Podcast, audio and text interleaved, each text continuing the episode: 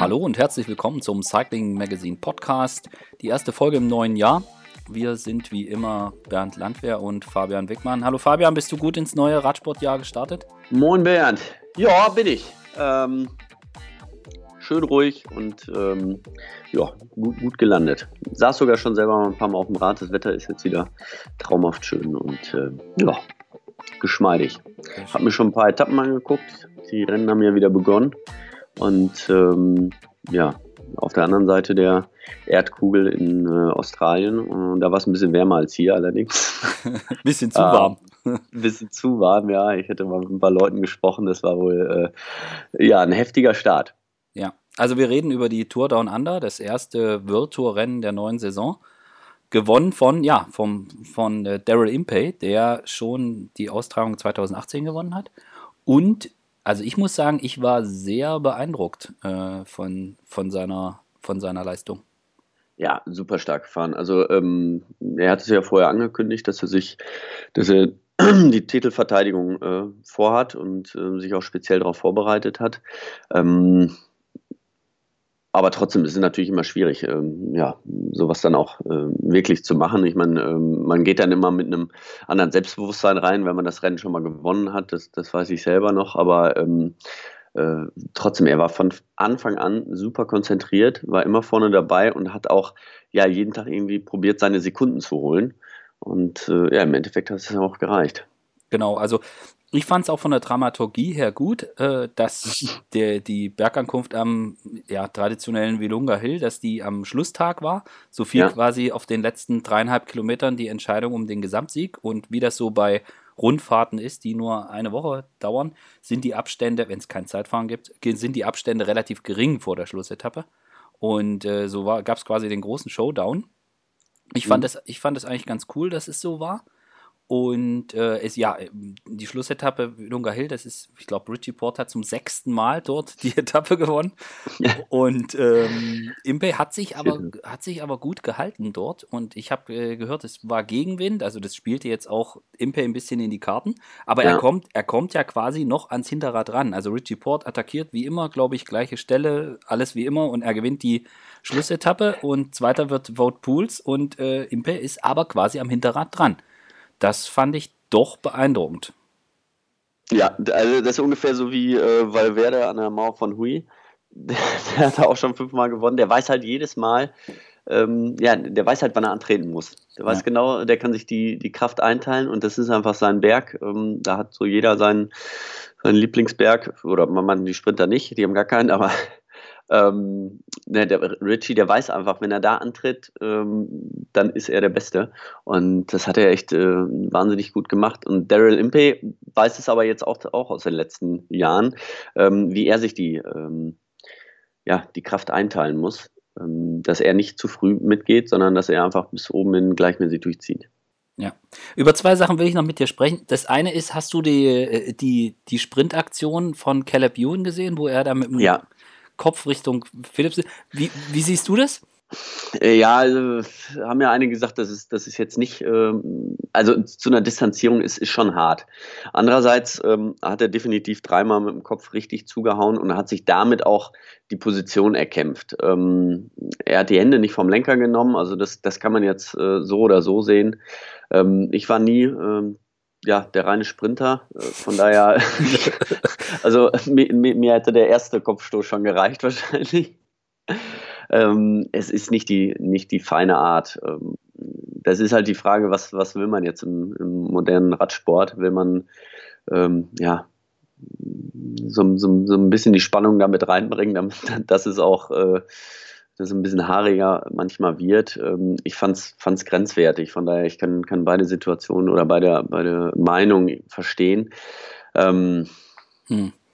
Wobei, ja, ganz ehrlich, es war jetzt nicht, er ist ihm nicht richtig in die Karre gefahren, sondern er hat, er hat mit dem Kopf gestoßen und ähm, andere Leute hätten sich da vielleicht nicht wegdrücken weg, äh, lassen ist immer schwierig. Weil im Nachhinein, natürlich wollen sie jetzt auch gerade am Anfang der Saison, die Jury, die will, äh, die UCI, will man ein Statement noch setzen und will sagen, genau. solche Sprints wollen wir, wollen wir einfach nicht sehen. Genau. So, das ist einfach so. Ähm, weil immer nur jemanden zu disqualifizieren, wenn es zu einem Sturz gekommen ist, ist ja auch nicht richtig. Also da, äh, da muss man schon ein bisschen gucken. Ja, es war, war jetzt nicht ganz kurz vorm Ziel, ne? es waren noch 500 Meter oder 600 Meter zu fahren. Ähm, aber trotzdem, er hat sich, wie gesagt, er hat sich dadurch einen Vorteil verschafft, indem er sich äh, das Hinterrad geholt hat. Ähm, ja, er sagt ja, der, der Philipsen hat ihn vorher ein bisschen rüber äh, abgedrängt, er wäre da gewesen und er versteht es nicht. Ich, genau, das, ich, das ist halt die, ja. Es ist ein Grenzfall, glaube ich, und so kann man es, glaube ich, kann man es, glaube ich, stehen lassen. Ich bin trotzdem der Meinung, dass es die richtige Entscheidung war, weil wenn wir jetzt bei der Tour dann anfangen, drei Kopfstöße durchgehen zu lassen, dann möchte ich nicht sehen, wie die Sprints aussehen im Sommer bei der Tour de France. Eben dann da, packen sie da wahrscheinlich. Sehen, was Boani macht. du wieder, der arme Nasser. Das ist doch unser lieber Nasser. Nein, nein, nein, nein, nein. Das ist, äh, an ihm wollen wir das jetzt nicht aufhängen. Nee, aber dann, dann machen die das wie früher hier bei der DFK. Da packen die dann die Aluluftpumpe mit ein und so. Das, das, das wollen wir nicht sehen. Ja. Äh, also von daher, ich, mein, mein Segen hat das, dass sie ihn darauf. Ich verstehe das, dass das für ihn doof ist. Ja. Äh, dass er hätte gerne gewonnen, um beim neuen Team das direkt zu zeigen. Das war auch, ich kann auch verstehen, dass er sich nicht so einfach vom Hinterrad wegdrängen lassen wollte und das ist, dass er jetzt ist ja auch kein, also ich sag mal, wenn du André Greipel aus der Reihe schieben willst, das ist nicht so leicht. Bei Caleb Ewan ist es sicher ein bisschen einfacher, wenn du einfach Schulter an Schulter fährst, dass er dann nicht so richtig viel hat, wo er sich verteidigen kann, weil er auch relativ leicht ist, verstehe ich auch. Mhm. Ähm, aber ich bin trotzdem der Meinung, das kann man nicht durchgehen lassen. Sonst haben wir dann nachher wirklich im Sommer, haben wir dann die Harakiri-Sachen, wenn es richtig um was geht. Ja, das ist schon richtig. Aber wie gesagt, ich, was der äh, Philipsen da vorher gemacht hat, das konnte ich nicht sehen. Das, ähm, War auch nicht in der Helikopterperspektive. Von daher ähm, ist das dann natürlich auch schwierig. Ähm, wenn muss man dann beide, beide Situationen auch betrachten. Ja. Nur, ähm, ja, auch die Jury ist im Grunde genommen auf die Fernsehbilder darauf angewiesen, weil ähm, näher können sie ja auch, nicht rangehen. Nee, und äh, die Kritik, also wenn das stimmt, was Caleb Ewan gesagt hat, dass man nicht mit ihm gesprochen hat, bevor, bevor man das Urteil gefällt hat, kann man das natürlich kritisieren, kann man natürlich sagen, hey, okay, warum sind Sie nicht zu ihm hingegangen, haben mit ihm gesprochen drüber, über die Situation. Ähm, ja, nichtsdestotrotz, ich finde. Da, da, das ist auch eine Sache, ähm, das verstehe ich auch nicht ganz. Es wird, das ist selten, dass beide äh, Parteien wirklich auch angehört werden. Ähm, weil, ich meine, kann, kann ja auch sein, dass Herr Philipsen sagt, äh, ist ein Sportsmann und sagt, ja, so schlimm war es jetzt gar nicht oder er jetzt gar nicht so schlimm empfunden. Ähm, klar, wenn er eine Etappe gewinnen will, dann sagt er ja, das war ein Riesenstoß und hat mich total aus dem Tritt gebracht. Aber äh, ja, wenn er ein richtiger Sportsmann ist und sagt, nee, ja, war okay. das war, war, war, vielleicht, vielleicht auch okay für ihn, ne? dass er sagt, ja. ja.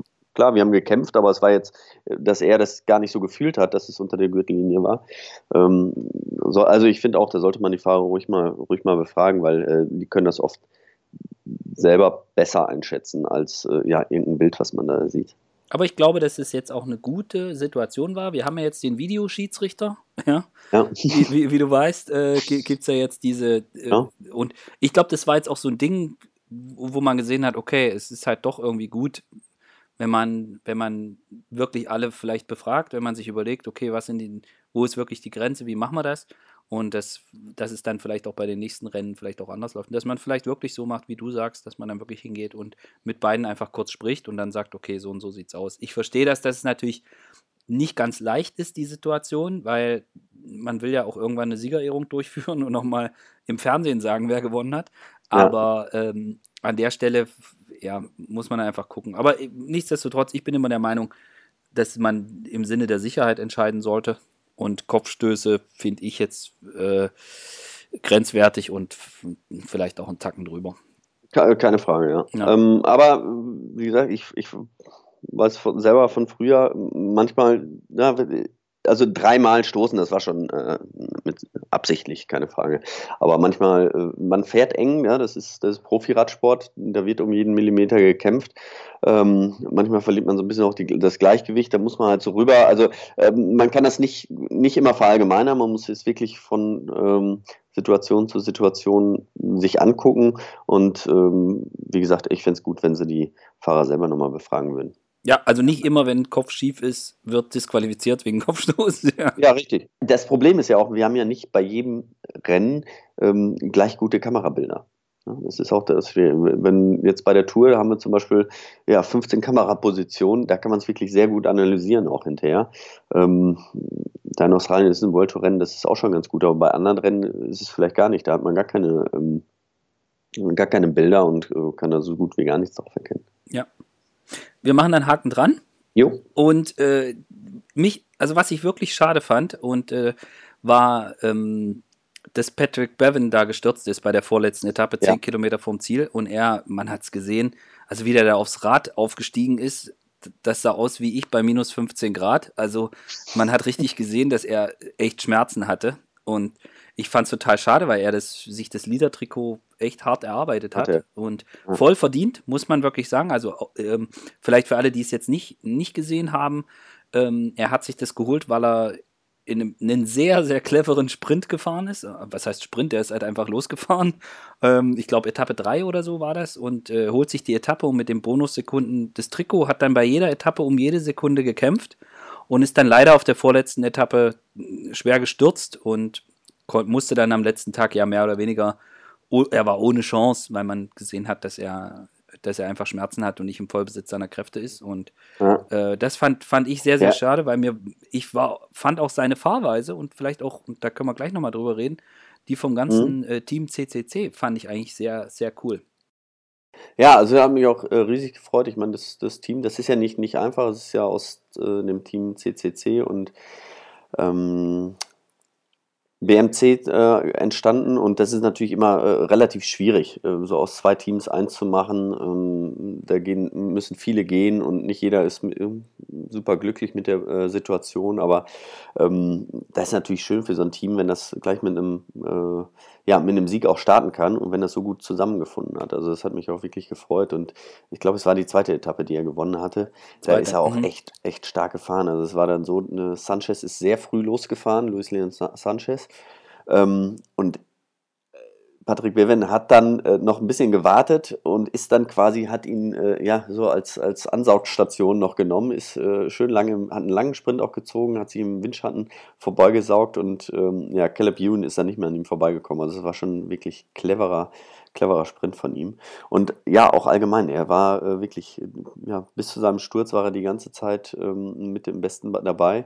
Und äh, ist dann schade, äh, gerade für sein Team, was sich so neu formiert, was, was so ein, sich so ein Standing irgendwie ähm, erarbeiten muss noch, ähm, wo dann der Anfang auch wirklich gegeben ist und das dann äh, ja so endet, ist ein bisschen schade.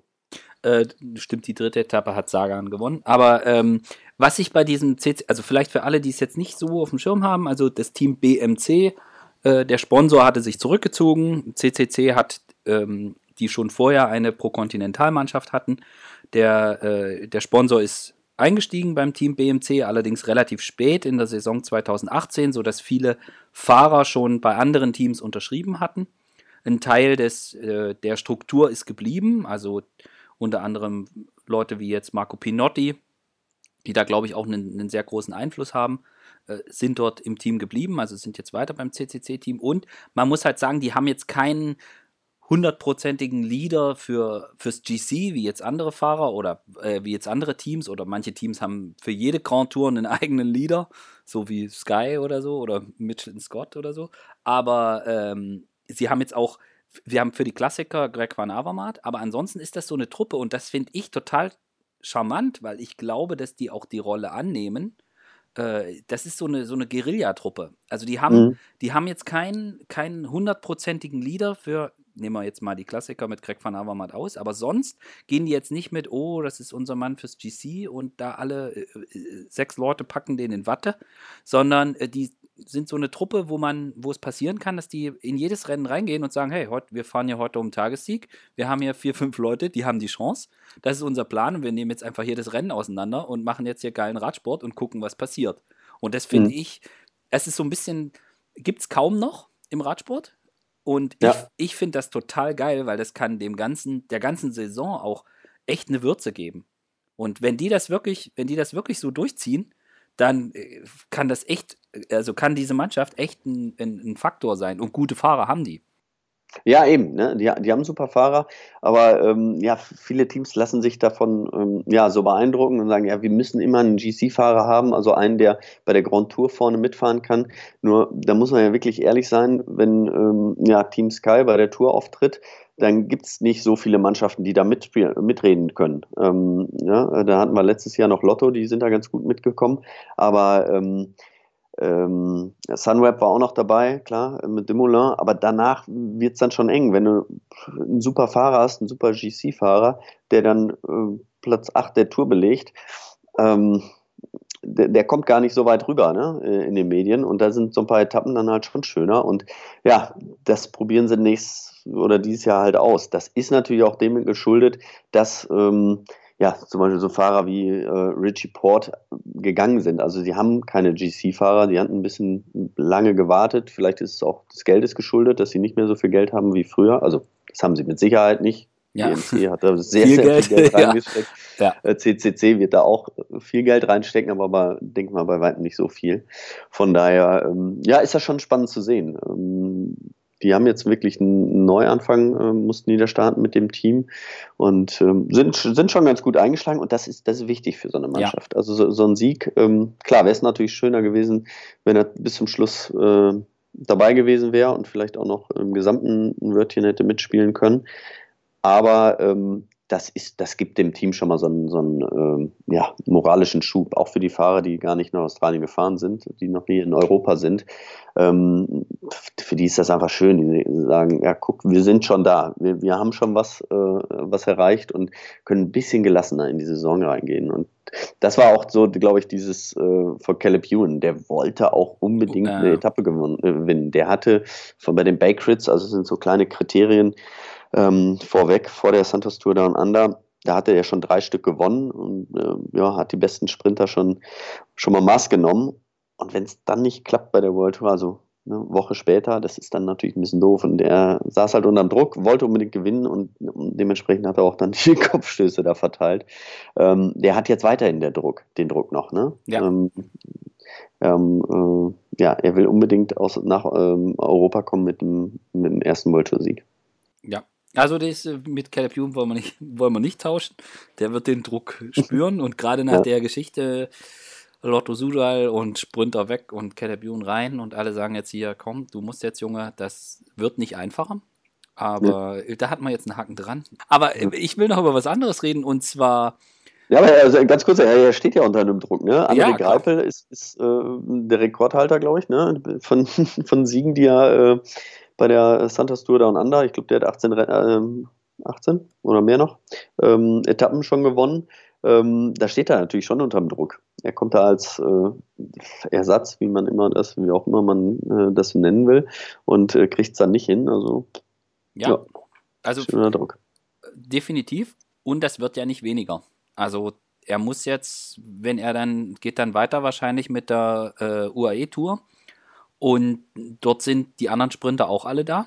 Und er muss, er muss liefern. Also ich, das, ich sag ja, das ist mit dem wird jetzt nicht, was den Druck betrifft, nicht unbedingt tauschen. Aber gut, er ist der Sprintkapitän, er, hat, er ist da hingegangen und er muss dann liefern. Und ja, bin ich mal gespannt, wie das weitergeht. So ist es. Ja. Äh, eine Sache wollte ich noch, und zwar, äh, Matthew Heyman hat seine Karriere beendet. Ja. Das, das, also er hatte äh, extra noch drei Monate länger trainiert, um in Down Under sein Heimrennen starten zu können und hat jetzt quasi mit der Zielankunft am Willunga Hill seine Karriere beendet. Das bedeutet aber auch, Fabian, es gibt nur noch Sven Taft als Profi, der älter ist als du. Ja gut, ich bin ja keiner mehr. ich bin ja schon ein bisschen raus. Dann gab es ja noch andere. Ja, aber das ja. ist äh, aber, aber, aber stattliches Alter. Ja gut, weil Werder, der wird ja auch noch ein paar Jahre fahren. Ne? Ist ja auch noch ja, hat er nicht angekündigt, irgendwie Olympia 2035 oder sowas? Sein letztes. Gut, wir schweifen, wir schweifen schon wieder ab. Aber mit 40 noch Radprofi, Hut ab. Das ist schon ordentlich, ja. Gut, das gibt es immer wieder. Ne? Das, äh, ich meine, er war natürlich auch ein, eine Größe in dem Team. Er war immer ähm, ein sehr wichtiger Fahrer und hat jetzt wirklich am Ende auch seiner Karriere noch einen seiner wichtigsten Siege eingefahren. Paris. Ähm, Genau, bei Paris-Roubaix. Also von daher äh, hat er es auch äh, ja, absolut verdient und äh, Ja, jeder ist anders. Der eine äh, hält fünf Jahre durch und ist dann am, am, am Limit und ähm, der andere schafft 20 Jahre. Guck dir Jens Vogt an. Ja. Und ob der freiwillig aufgehört hat, das wissen wir immer noch nicht. er fährt immer noch ein paar Kilometer im Jahr. Ja. Und rennt 400 Millionen Marathons die Woche. Aber äh, lass uns die alten Männer abhaken. Äh, was, ja. ich, was ich sehr interessant fand, ist die Rennplanung von Peter Sagan. Dass Sagan nun gesagt hat, er startet, er lässt das Opening Weekend äh, Klassiker weg und äh, fährt stattdessen die Ardennen. Also er wird auch, also nicht nur beim Amstel, sondern er will auch in Lüttich starten. Ich. Fand ich sehr interessant. Ja, die, die Strecke ist jetzt auch so ein bisschen anders ähm, in Lüttich. Die kommt ihm mit Sicherheit ein bisschen mehr entgegen. Und ähm, kennst du die schon? Ich, ich kenne schon Teile. okay. Also ich bin mir sicher, dass es, äh, dass es ein Rennen für ihn ist. Also äh, ganz ehrlich, es war auch vorher schon ein Rennen für ihn. Ähm, auch das Amstel auch und vielleicht, ich meine, man muss mal gucken, was er schon für Rennen gewonnen hat. Da sind auch nur zehn Leute ins Ziel gekommen. ja, also äh, das war vorher so schwer, da ging es über äh, so schwere Berge, da ist kein Sprinter mit drüber gekommen. Und ähm, er, er, ist ein explosiver Fahrer und äh, er weiß, wie man äh, um die Kurven fährt. Und das Amstel ist absolut ein Rennen für ihn und, äh, und Lüttich im Grunde genommen auch, wenn er, ähm, wenn er es richtig angeht. Und wie gesagt, wenn die Strecke ihm noch ein bisschen entgegenkommt, ähm, ja, er hat ja schon äh, alles gewonnen, was man so gewinnen kann. Ähm, da macht es eigentlich nur Sinn, dass er da auch nochmal fährt. Wenn er, ich meine, er ist dreimal Weltmeister geworden, hat schon alles, alles erreicht. Ähm, ich finde das cool. Ähm, ne, das macht er halt auch. Er, er, geht ja mit seiner lockeren Art, er geht da überall hin und jetzt probiert das mal. Wenn es nicht klappt, äh, da fällt ihm ja auch kein äh, Zacken aus der Krone. Dann macht er ja trotzdem weiter und ähm, ist ihm auch keiner böse, wie auch immer. Und das ist ja auch jemand, der fährt da oder fährt vorher bei, äh, bei Roubaix, der, der, der kann nicht alle fahren. Das ist, äh, der braucht keine richtige Vorbereitung. Ja. ne? Die anderen sagen, ja, ich muss jetzt mindestens äh, fünf Klassiker oder Kopfsteinpflaster-Rennen vorher gefahren sein, damit ich bei Roubaix über das Pflaster komme. Der fährt halt vorher mal Mountainbike-Rennen. Hm. das ist dem egal, ne? Aber meinst du nicht, dass Lüttich. Auch, zu, ja? Meinst du nicht, dass Lüttich vielleicht zu schwer ist? Ich meine, wenn du dir die Sieger da anguckst, das, die sind alles. Das sind alles äh, Kletterer, wenn man so will. Ja, also. Ja, natürlich. Äh, ja.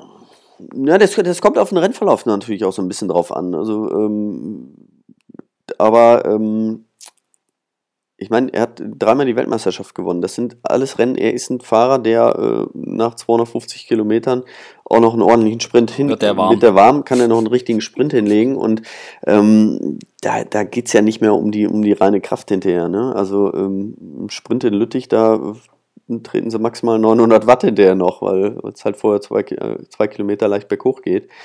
Ähm, also wenn, wenn die Rennsituation ist, äh, ist erlaubt, äh, hey, auf jeden Fall äh, kann er das schaffen. Hundertprozentig. Ich habe ihn schon mal gesehen, wie er bei, äh, bei der Tour de Suisse eine wirkliche, ja, es war keine Bergankunft, aber es ging äh, zwölf Kilometer berghoch und die sind zu dritt noch ins Ziel gekommen und die Etappe hat er gewonnen. Also äh, ich weiß, was er kann. Und da sind keine Berge in Lüttich, wo ich sage, da kommt er auf keinen Fall mit drüber. Ja, und ich meine, das ist auch so ein Typ, der macht das nicht, äh, der macht das nicht, wenn er nicht glaubt, dass das geht. Und wir wissen auch, dass er den, ja, sich weil, sehr ganz seriös ehrlich, vorbereitet. Ist auch egal. Also der, der, der will das jetzt mal, der will es ausprobieren. Ja. Und so, das, das finde ich einfach cool. Ähm, ja, wenn es klappt, dann gewinnt er. Wenn es nicht klappt, dann sagt er, ja gut, mache ich nächstes Jahr wieder was anderes. So, äh, ja. Das, das finde ich einfach das, das Coole an der Sache, ne? dass er das wirklich auch so durchzieht und, und einfach auch mal was Neues ausprobiert. Und vielleicht ist es auch gut fürs Rennen, denn er bringt eine gewisse Würze rein. Den willst du nämlich nicht mitnehmen auf die letzten 500 Meter. Genau. Da musst du dir was überlegen. Ja. Und das bringt vielleicht auch dem ganzen, dem ganzen Rennen in, vielleicht auch ein Stück ein, ein, ein interessantes Thema. Also ich ja. bin, ich bin echt, ich fand's konsequent. Ich meine, Roubaix hat er gewonnen, die Ronde hat er gewonnen, Sanremo fehlt ihm. Ja. Und, äh, und dass er jetzt sagt, hier Lüttich macht da auch mit, äh, finde ich, finde ich gut, find, ist irgendwie ja, logisch und ich bin auch echt mal gespannt. Also ich, ich hätte vom, aus dem Bauch heraus hätte ich schon gedacht, boah, das, das wird echt hart. Jetzt müssen wir mal gucken, wie dann das Finale von Lüttich-Bastogne Lüttich in, in, Zukunft aussieht. Also das Ziel wird ja nicht mehr in Ors sein, also in dem ja. Vorort, sondern äh, wird mehr in die Stadt verlegt, was ich persönlich gar nicht schlecht finde, weil du weißt es auch noch, da draußen neben dem Supermarkt, die Zielankunft, äh, war jetzt auch für die Fans nicht so hundertprozentig geil, weil du konntest mehr oder weniger in die ganze Zeit auch nichts machen. Also ja. du warst dann irgendwie dort und du konntest auch nicht weg und die Stadt ist da auch nicht in der Nähe und dann gab es da dieses, dieser, diese, dieses Möbelhaus hatte, glaube ich, den irgendwann, das gibt es ja auch erst seit, weiß nicht, sechs, sieben Jahren oder so, dass die da auch ein Restaurant drin haben. Ansonsten gab es den Pizza Hut, das war's. So, ja. Und ja, der oben ist nichts, da, da genau. gebe ich dir absolut recht. Und es hat auch, äh, also als Zuschauer da überhaupt keinen kein Charme und ähm, ja, nichts groß Traditionelles. Die Zielankunft ist natürlich schon genial. Also die ist schon schön. Du hast da ähm, knapp zwei Kilometer äh, gerade, also die letzten 300 Meter gehen nochmal ab, aber davor geht es ja anderthalb Kilometer, kannst du wirklich den, den, den Anstieg da sehen und ähm, das ist schon im Rennen ist das schon spannend. Also auch äh, also als Fahrer, weil ähm, du, du musst das wirklich abschätzen können. Du siehst den vor dir, das ist nicht weit, aber äh, wenn du jetzt antrittst, dann ist es doch zu weit noch bis zum Ziel, weil es doch, ja, ja, es geht ja mit äh, 6, 7 Prozent halt doch berghoch. Und ähm, ich fand, wir haben da auch immer äh, ganz spannende Finals dann gesehen. Also die letzten zwei Kilometer, die sind halt nicht innerhalb von äh, zwei Minuten vorbei, sondern ähm, das dauert dann halt schon nochmal drei, vier Minuten. Und das, das fand ich grundsätzlich schon schön, aber ich gebe dir recht, ähm, die Zielankunft da oben war nicht schön. Ja, also sportlich bin ich da voll bei dir. Äh, ganz früher, wo, wo es diesen Durchgang noch nicht gab bei dem Pressezentrum, da war das Pressezentrum irgendwie anderthalb Kilometer weg in so einer Turnhalle. Und das Schöne, das Schöne war, ja. da war dann bis irgendwie Nachmittag um drei, war dann normal Sporthallenbetrieb. Also die haben eine Seite quasi standen die Tische, wo du sitzen konntest und arbeiten, und auf der anderen Hälfte wurde noch Sport gemacht. Also die haben dann noch die, die, die, die, älteren Damen da Aerobic gemacht und das war halt irgendwie drei Meter von deinem Schreibtisch weg. Und das war schon auch, das war schon auch immer ein bisschen skurril. Aber ähm, nichtsdestotrotz. Äh, ja, so funktioniert das aber halt in Belgien. Ne? Ja, nee, das, das da gibt es aber auch so viele Rennen, da kann nicht jeder, äh, ja, kann nicht jede Sporthalle, äh, Sport, Sporthalle zumachen, nee. weil wieder ein Radrennen ist. Nee. Äh, das ist halt der Unterschied. Ne? Nee, das fand ich auch schön. Dann kam dann Valverde reingeschlappt und hat sich dann da hingesetzt.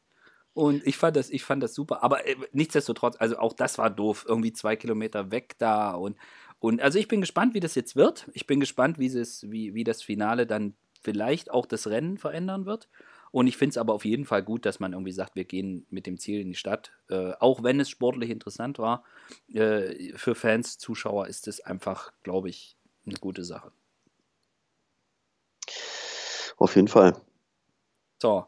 Äh, wir haben noch ein Thema, was ich total interessant finde, und zwar Enric Maas, Quickstep mhm. Wunderkind, hat gesagt, er fährt 2019 die Tour de France. Und will die gewinnen. Ja. Irgendwann auf jeden Fall. Genau. Äh, die Frage, die ich, also ich finde es also erstmal cool, dass er sagt, er will die Tour de France gewinnen, weil äh, sonst ist immer so, ja, ja, nee, und wir gucken, wohin es geht. Und er sagt das, nö, nö, finde ich gut, will ich gewinnen äh, wenn du mal bei der Vuelta Dritter gewesen bist, finde ich, darfst du auch mal darfst du auch mal. Ja, dann ist das auf jeden Fall berechtigt. Dann, dann, dann äh, ist, muss das dein Ziel sein, irgendwie dann auch mal eine Grand Tour zu gewinnen und äh, dann liegt es doch nah, auch mal zu sagen, ich will die Tour gewinnen. Ich meine, er ist ja noch so jung. Ähm, warum nicht? Ja. Aber die erste also, Tour wird ihm schwerfallen zu gewinnen, oder? Mit Sicherheit. Also wir werden ja dann sehen, ähm, wer dann alles noch fährt, wie, wie die drauf sind, ob es Sky noch so gibt, ob die dann so über ähm, ja, ne, so, so, so stark sind. So, ähm, das muss man dann mal sehen. Also ich glaube, da äh, in zwei Jahren wird sich da ein bisschen, bisschen was ändern. Ähm, von daher, äh, also möglich ist das. Äh, auch äh, im ersten Jahr eine Tour zu gewinnen. Also mein, meine beste Grand Tour war die erste erstmal, als ich den Giro d'Italia äh, gefahren habe. Das war, ähm, da geht man einfach total ja, locker mit rein. Gut, das wird er jetzt nicht mehr machen, weil er schon mal äh, eine Grand Tour gefahren ist. Aber ähm, der, der weiß auch, wie weh drei Wochen tun können. Aber ich bin da damals reingefahren, erste Etappe und voll drauf. Und irgendwie, äh, ja, muss ich hinterher natürlich schon, habe ich schon ordentlich gelitten. Aber äh, ich war so fasziniert von allem und so, äh, so begeistert. Das wird er ja auch noch sein, weil die Vuelta ist halt nicht die Tour.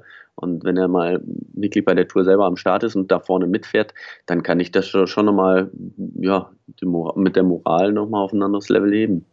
Heißt aber auch, du musst irgendwie gut durch die erste Woche kommen. Und das ist ja das, was es immer so schön heißt. Die Tour ist die Tour und die erste Woche ist so speziell, so anders, so viel, so viel Stress, so viel Druck, das muss man erstmal erlebt haben, um genau. vielleicht genau. auch zu wissen, damit umzugehen. Also das haben wir jetzt zum Beispiel mal bei äh, Bernal gesehen letztes Jahr der ist ja super gefahren. Wenn der äh, in der ersten Woche nicht ständig ähm, auf der Waffe gelegen hätte, dann wäre der ja auch ganz vorne mit äh, angekommen. Ne? Also ähm, nur eben die erste Woche, das hat ja er als Fahrer vielleicht unterschätzt oder ähm, ich meine, es war natürlich nochmal speziell mit diesen Pflastersteinabschnitten, also mit den Roubaix-Abschnitten. Aber ähm, also das, das Vermögen hatte er und ähm, aber es ist auch egal, wie viel Erfahrung du im Grunde genommen hast. Ähm, du kannst trotzdem stürzen in der ersten Woche. Dir kann trotzdem mal was passieren auf der Windkarte. Du hast einen Defekt und bist nicht mehr dabei. Ähm, von daher, er, du brauchst, also er bräuchte extrem viel Glück und es müsste alles äh, am Schnürchen klappen und andere müssten patzen. Ähm, dann ja, könnte er ja da gewinnen. Ne? Aber ähm, im Moment sehe ich es halt auch noch nicht so. Ja. Ganz klar. Aber ich finde es cool, dass er, dass er da, äh, ich sage jetzt mal, relativ offen damit umgeht, dass er das auch so locker sagt. Ich finde auch gut, dass er, weil es war ja der große Hype irgendwie letztes Jahr, er ist der nächste Alberto Contador und so weiter. Und er ist ja auch bei, bei Contador im Nachwuchsteam gefahren und ähm, kennt ihn ja auch und auch Contador war voll des Lobes. Und ich fand es auch cool, wie, wie Henrik Masta gesagt hat, nee, nee, also ich bin nicht der neue Berti und ich bin ich und äh, sehe das auch irgendwie alles nicht, jetzt nicht so übertrieben und hat da, fand ich auch die richtige Mischung gefunden aus aufs Gas treten und sagen, ich will zur Tour und ich fahre die Tour und natürlich fahre ich da nicht hin und gucke mir das alles an, sondern ich will da mein Bestes geben und wenn die Möglichkeit besteht, will ich das Ding auch gewinnen und aber trotzdem so ein bisschen auf die Bremse treten und sagen, naja, passt mal auf, Leute, lasst mal die Kirche im Dorf. Ähm, ihr müsst mich jetzt nicht sofort auf die Stufe von jemandem heben, der irgendwie, keine Ahnung, drei, vier Grand Tours gewonnen hat. Ja, äh, oder noch mehr. Das ist, das ist noch ein anderes Level. Das fand ich, hat er eigentlich ganz gut gemacht.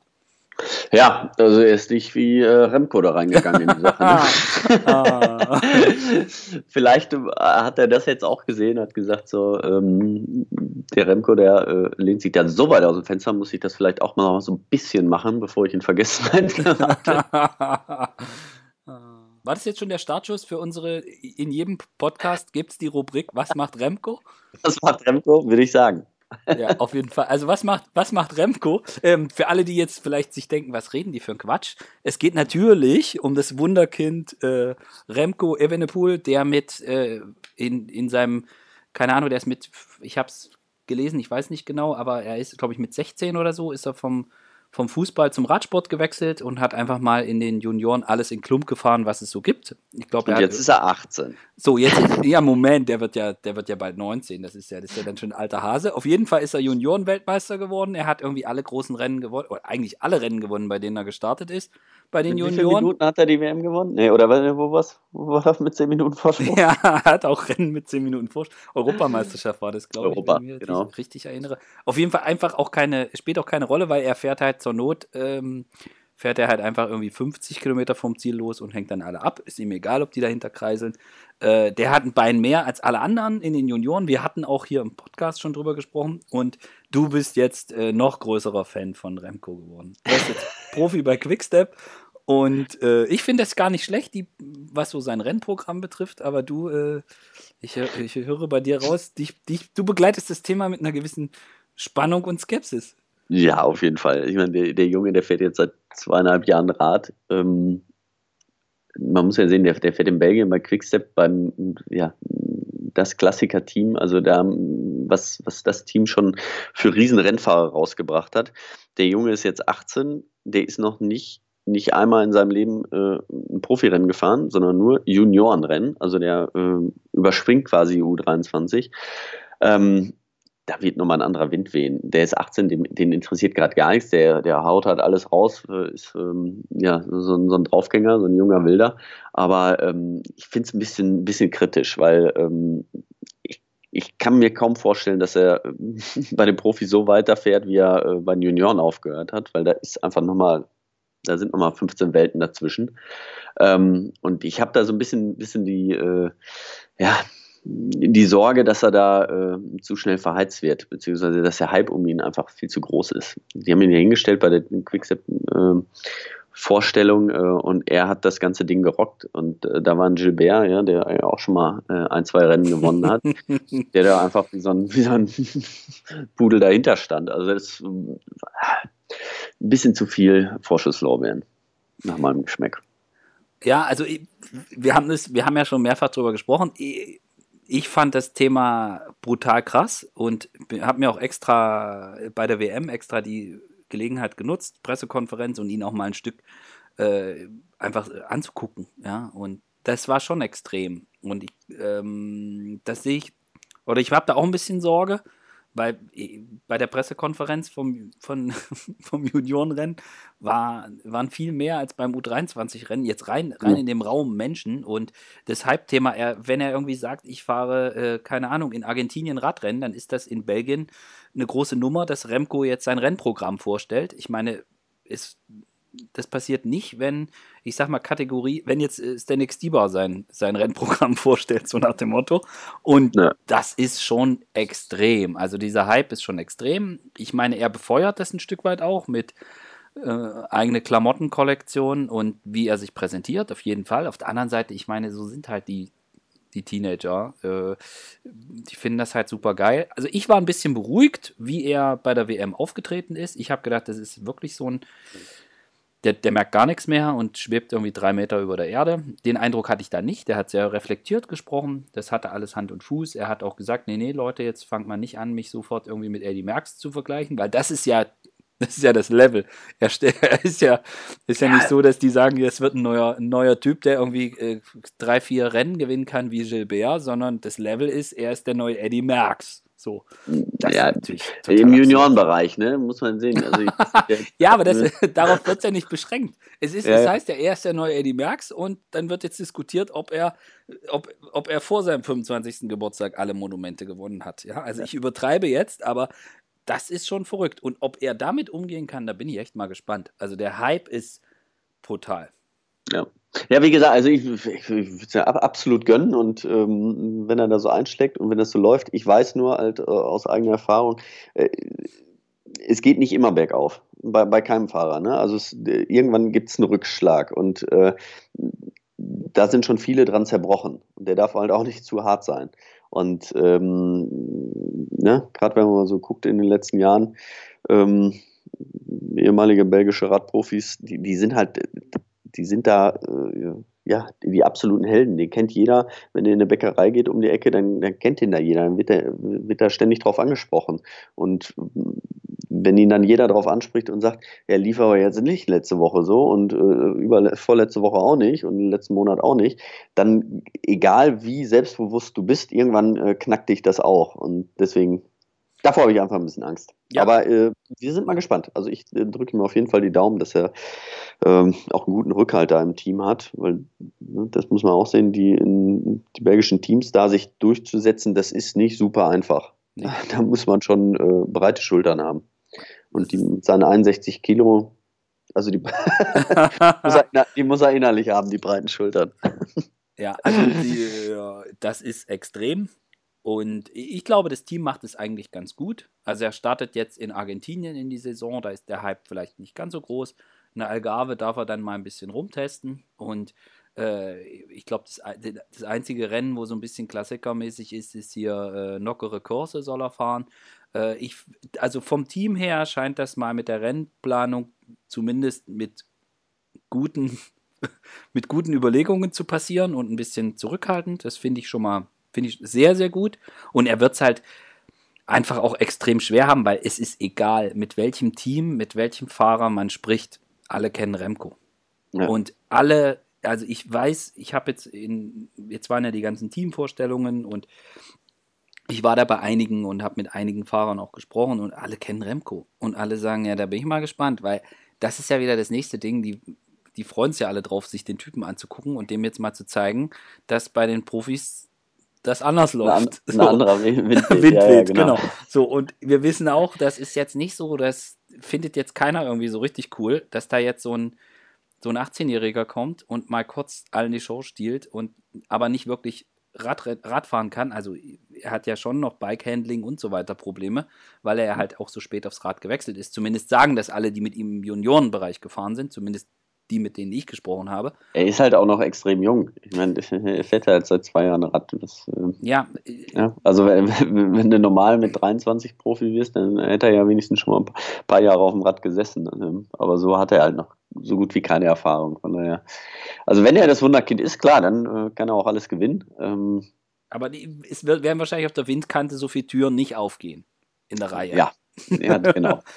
Und die, so eine Windkante ist der halt noch nie richtig gefahren.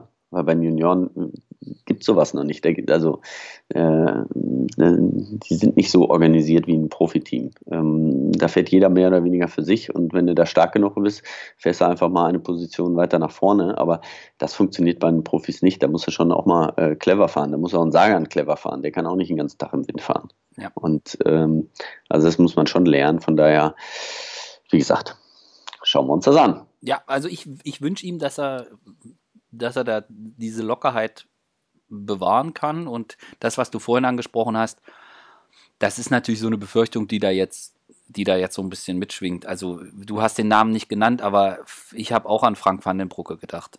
So. Genau. Und ja. wir wissen, dass es bei ihm, auch wenn VDB ein sehr spezieller Mensch war, ähm, wissen wir, dass es bei ihm auch sehr große Probleme verursacht hat nach dem Oberhype und dann dem Rückschritt. Und ich mhm. glaube, das ist auch das, was jeder, was jeder Profi, der mal auf einem gewissen Level war, was auch die Bekanntheit äh, betrifft, dass, dass es sehr schwer ist, wenn man dann Rückschläge hat. Ich meine, du wirst, du wirst da sicher auch deine Erfahrungen mitgemacht haben und wirst es sicher auch Situationen gehabt haben, wo man dann einfach merkt, okay, boah, das ist, das, das ist jetzt schwerer und das ist vielleicht auch nochmal was anderes, wenn man wenn man es gewohnt ist, damit umzugehen, wenn man älter ist, wenn man mehr Erfahrung hat und ja natürlich, ich meine, wenn du wenn du ähm, ja sei es eine Krankheit, sei es ein Sturz, wie auch immer, was sich was sich dann zurück ähm, zurückhaut. Ähm, das, äh, es gibt halt Fahrer, bei denen geht es wirklich zehn Jahre nur bergauf. Ähm, und dann denkt man natürlich auch, wenn es immer nur gut läuft und man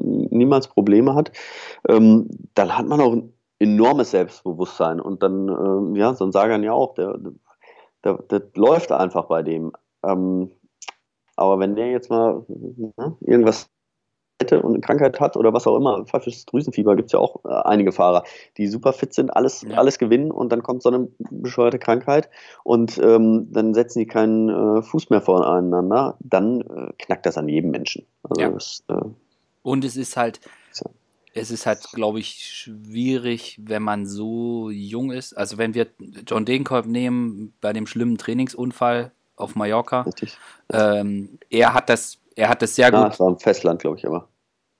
Ja, stimmt. In Spanien war es aber, aber, nicht auf Mallorca. Nee, nee, genau. du, hast recht. Es war hier äh, Region äh, KLP.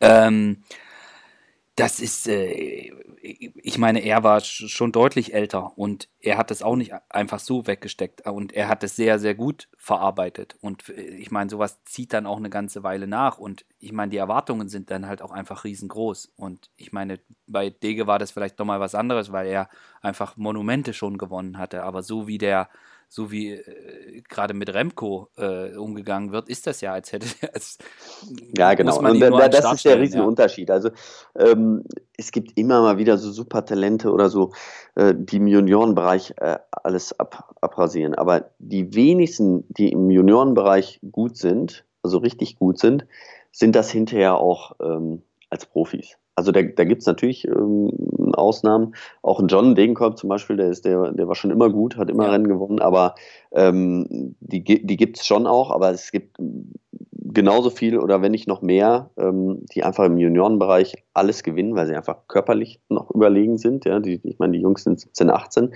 Ähm, da gibt es auch noch welche, ich meine, äh, ich, ich, war mit 16 äh, noch 20 Zentimeter kleiner als jetzt. da konnte ich gegen die gar nicht, da war ich gar nicht ausgewachsen, da war ich überhaupt nicht konkurrenzfähig. Also von daher, ähm, äh, ja, wie gesagt, man muss das erstmal abwarten. Die sollen sich erstmal, äh, ja. so mal ein paar Rennen fahren und wir drücken, die, wir drücken die Daumen. Also ich bin Remco-Fan. Äh, wir drücken jetzt die Daumen. Ich wünsche ihm da alles Gute.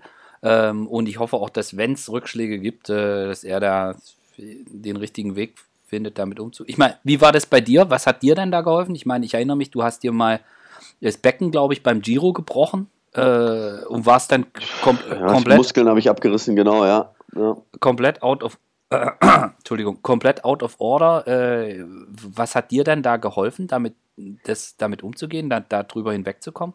Ja, da, da, da gab es viele Sachen. Ich meine, zu selben Zeitpunkt ist meine, äh, meine Tochter noch zur Welt gekommen, also das zweite Kind. Ich hatte schon, also wie gesagt, das zweite Kind. Ähm, da, wenn man sowas auch hat, dann äh, rückt das ja sowieso alles ähm, ja, ins andere Licht, sag ich mal. Dann, dann gibt es nicht nur noch den Radsport, ja. Also solange mhm. ich äh, ja, in Anführungsstrichen nur meine Frau hatte.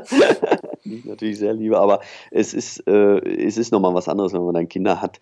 Ähm, da, da wusste ich schon, was mir wichtiger ist. Vorher okay. gab es nur, gab's nur den Radsport und äh, für so eine Remco, da gibt es gar nichts anderes momentan. Ne? Also der, da ist, äh, da konzentriert man sich hundertprozentig drauf, aber wenn man Familie hat, ähm, Klar, gibt es auch welche, die sich 100% drauf äh, konzentrieren, aber dann irgendwas fehlt ja, ne? Also mhm. dann kann es den Kindern ja nicht so weitergehen. Und von daher äh, hat mir das schon extrem geholfen damals. Mhm. Muss ich schon sagen.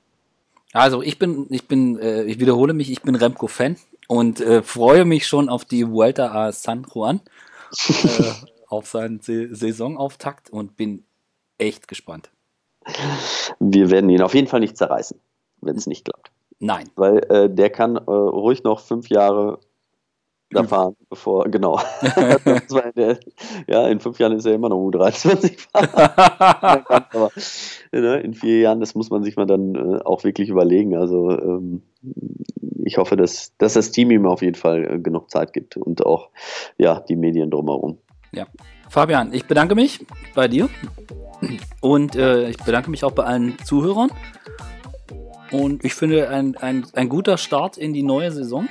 Und äh, das, wegen mir kann es so weitergehen. Wegen mir auch. Also ruhig auch so sonnig, wie es äh, da in Australien angefangen hat. Ja, in dem Sinne. Trainieren wir weiter bei Minusgraden. So ist es. Alles klar. Auf Bernd. Wiederhören. Bis zum nächsten Mal. Bis dann. Danke fürs Hören. Ciao. Ciao.